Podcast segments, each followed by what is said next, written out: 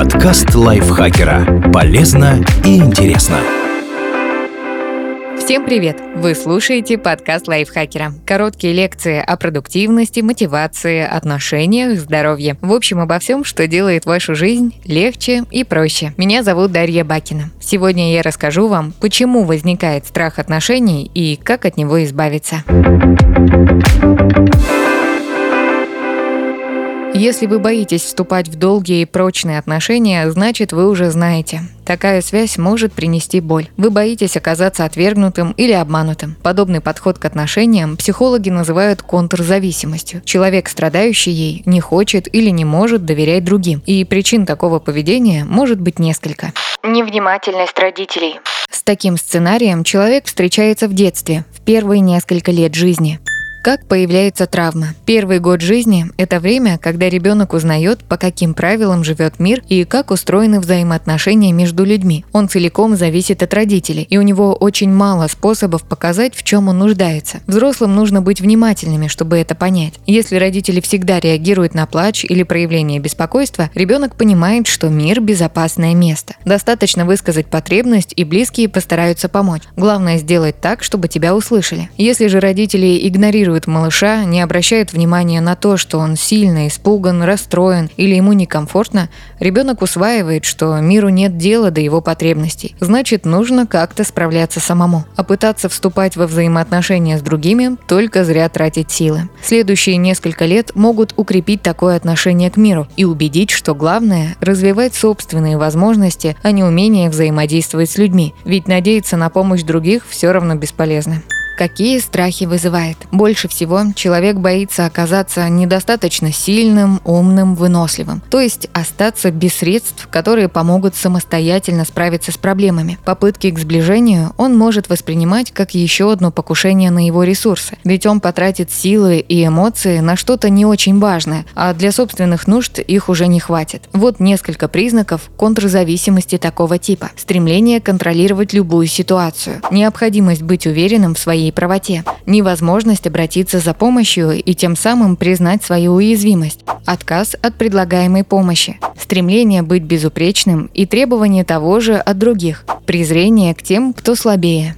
Что делать? Если вы увидели в этом описании себя, для начала нужно признать, что проблема есть. Вы действительно боитесь отношений, потому что не хотите чувствовать себя уязвимым. Вы понимаете, что контролировать другого невозможно, и судьба вашей пары будет зависеть не только от вас. Стоит попытаться расслабиться и позволить себе быть несовершенным.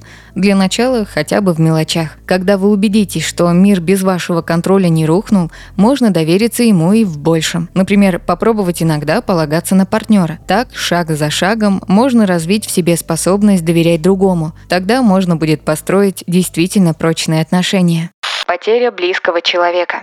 Эта утрата особенно сильно влияет на ребенка в первые годы жизни, но и в более старшем возрасте бывает сложно избавиться от ее последствий. Как появляется травма? У малыша все в порядке. Он отлично растет и развивается, близкие внимательны к нему. Но потом, внезапно, кто-то из родных исчезает из его жизни. Например, случается развод, и один из родителей уходит из дома. Ребенок тоскует, переживает и не может понять, почему случилась катастрофа и что делать, чтобы этого не повторилось. Внимательные близкие могут помочь ему пройти через этот кризис. Но часто случается так, что второму родителю самому сложно справиться с эмоциями. У него нет сил, чтобы поддерживать еще и ребенка. Тогда растущий человек делает вывод. Главное, ни к кому не привязываться. Тогда и страдать не придется. И в дальнейшем он будет стараться не влюбляться и не пускать в свою жизнь того, о ком сможет сильно тосковать. Какие страхи вызывает? Главный страх – еще раз испытать боль потери. Человек боится привязаться к другому настолько, что отношения станут значимой частью жизни, поэтому он с головой погружается в работу или хобби. Все свободное время заполняет спортом или общественными делами, старается не пропускать пропускать ни одного интересного ему события – выставки, концерта, премьеры кино или футбольного матча. Все это для того, чтобы доказать,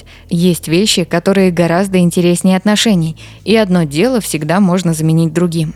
Что делать? Если это ваш портрет, снова начните с анализа. Постарайтесь понять, какие из увлечений вам действительно важны, а какими вы просто пытаетесь заполнить время. Найдите в своем мировоззрении и характере то, что считаете самым важным. Это основа, ядро, на которое вы всегда, что бы ни случилось, сможете опереться. Попытайтесь ощутить собственную ценность и уверенность в своих силах. Постарайтесь разделить какие-то из своих увлечений с другими и найти друзей, а не просто случайных приятелей. Так вы убедитесь, что взаимопонимание между людьми не обязательно тотальная привязанность. Попробуйте строить отношения с партнером как с самостоятельным и независимым человеком, а не превращать себя или его в половинку. Если будет сложно, обратитесь к психологу. Предательство в прошлых отношениях. С такими потерями можно столкнуться в любом возрасте. Как появляется травма? У человека возникают отношения, которыми он очень дорожит. Появляется возлюбленный, встречи с ним радуют и дарят счастье. Кажется, что партнеры открыты и полностью доверяют друг другу. А потом случается предательство. Партнер изменяет или просто уходит. Бывает, что он рвет отношения внезапно, не заботясь о том, насколько болезненным будет удар для того, кто остался. Тогда тот или та, кого предали и покинули, делает вывод – доверять нельзя никому, даже тем, кто кажется близким, искренним и делает вид, что понимает тебя и дорожит тобой. Если в предыдущем случае человек решает, что не стоит никому привязываться, в этой ситуации он идет еще дальше, решает, что быть искренним – это слабость, которая обязательно обязательно приведет к боли и разочарованию. Какие страхи вызывает? Больше всего человека пугает возможность стать уязвимым, то есть показать слабость и открыться для удара. Значит, он будет делать все, чтобы никому не приближаться. А если контакт неизбежен, то он наденет прочные эмоциональные доспехи и ни за что не откажется от маски. Такой человек может говорить «Мне никто не нужен, обойдусь без любви, тоже мне ценность, они все равно меня не поймут, не в кого тут влюбляться. Иногда он начинает отношения, но легко меняет партнеров, именно для того, чтобы не подпустить кого-то слишком близко. Что делать? Если вы видите знакомый сценарий, попробуйте начать менять его с мелочей. Например, хотя бы иногда говорить о том, что вас искренне волнует или радует. Да, далеко не все вокруг окажутся понимающими и отзывчивыми. Кто-то пропустит ваши слова мимо ушей, а кто-то не разделит вашего мнения. Попробуйте в таких ситуациях напоминать себе, что вы по-прежнему в безопасности. Постарайтесь ощутить, что ваша самооценка зависит только от вас, а не от слов или молчания другого человека. Тогда вам будет проще начать открываться и строить отношения с партнером. Да, это сложно. И если вы почувствуете, что не справляетесь, обязательно обратитесь к психологу.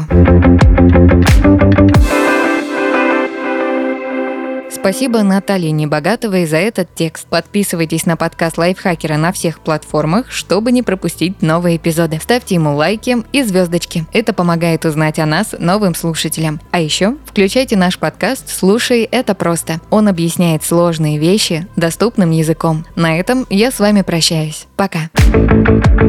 Подкаст Лайфхакера. Полезно и интересно.